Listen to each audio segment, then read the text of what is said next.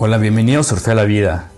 Este es un espacio que estoy empezando a crear para tratar de crear un pequeño espacio en medio de todo lo que está surgiendo, de tranquilidad, de un poco de felicidad y, y de sabiduría para tratar de impulsar ideas, pensamientos y todo lo que vaya surgiendo en torno a esto de forma positiva. Y como buen jazzista, estoy tomando algunas notas y estoy improvisando y para dar, para ver de qué forma surge y, se crea todo esto. Y creo que el 2020 nos dejó un punto de partida. La única constante es el cambio. Y ante esa constante, a veces sufrimos. ¿Y por qué sufrimos? Por ideas y apegos a una realidad que hemos construido para estar seguros. Un trabajo, una relación, bienes materiales, ingresos, cualquier cosa que nos permite rodearnos y sentirnos seguros y que al verse vulnerables y que muchos seguramente en el 2020 nos sentimos así, empieza el desequilibrio, un desequilibrio completamente profundo de insatisfacción y de poco bienestar la sorpresa o lo, positivo de esto es que podemos ocupar diferentes herramientas en la mente para tratar de encontrar ese equilibrio. Y le he puesto surfear la vida porque creo que en mi analogía, en mi propia idea, la, vida eh, se tiene que surfear. Y si quieres verlo de esta forma, a lo mejor cada año es una ola y tuviste el año pasado una mala ola, pero te puedes volver a subir a la tabla y montarte en, este año en una nueva ola, o a lo mejor todo el año es una ola. Lo que estoy tratando de encontrar es esta analogía que te dé frescura, que te dé libertad, que te dé esta vibra que tiene un surf para tratar de, de montarte, que al final dejaremos de montar las olas y el mundo, o en este caso en esta analogía, el, mar seguirá dando sus olas, seguirá el tiempo, nosotros dejaremos de estar presentes, pero habremos montado las olas que quisimos montar.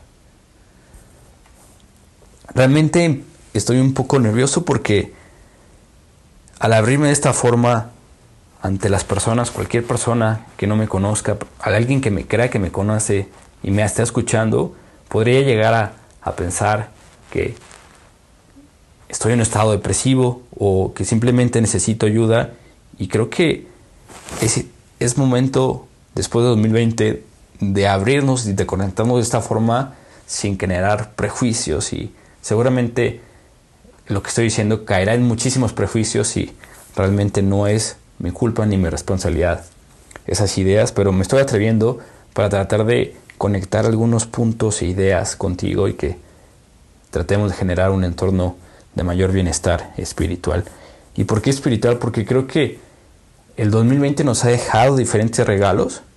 Depende cada uno de nosotros si los abrimos, pero uno de estos grandes regalos es la espiritualidad, en la que seguramente tú, al estar escuchando este episodio, o alguien más, em, hemos empezado a asistir para tratar de estar en paz, en control y en equilibrio ante un entorno completamente cambiante.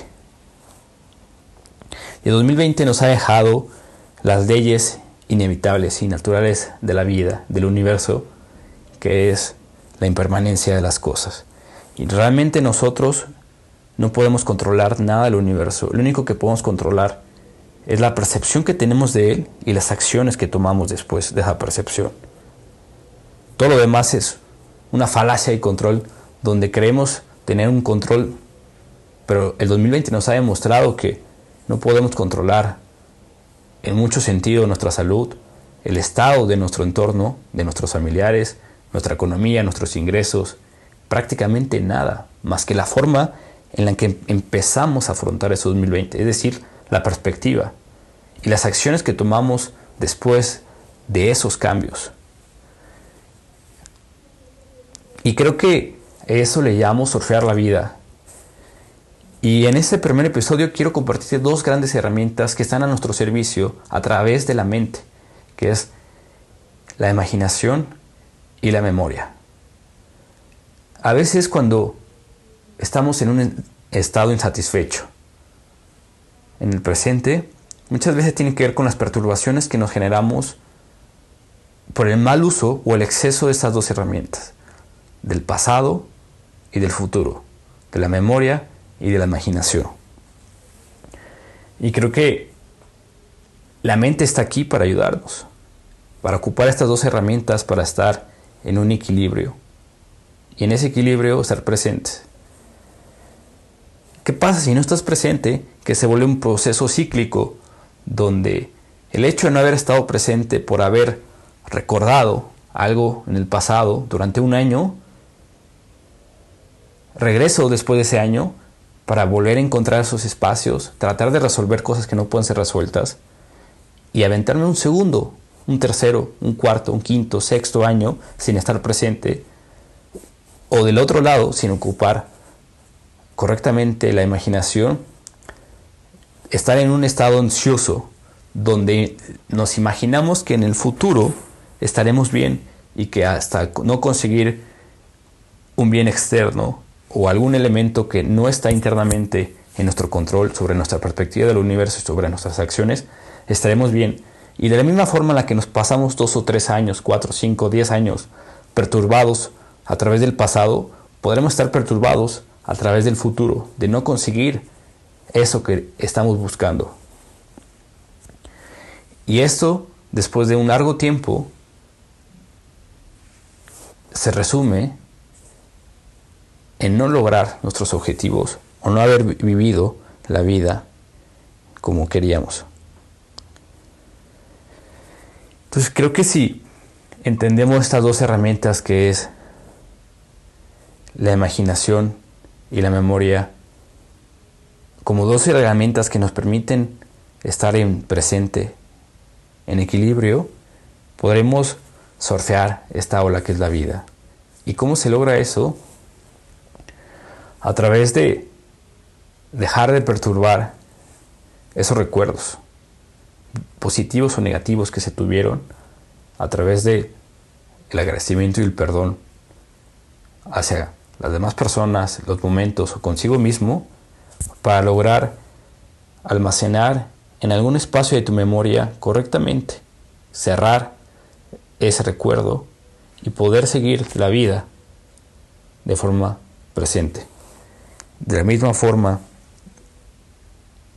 ocupar la imaginación únicamente como una herramienta de visualización que nos permita llenarnos de energía y satisfacción en el presente, sin dejar de buscar constantemente la felicidad en el futuro a través de objetos materiales, a través de momentos de estadios y a través de mejorar sin, sin estar presentes.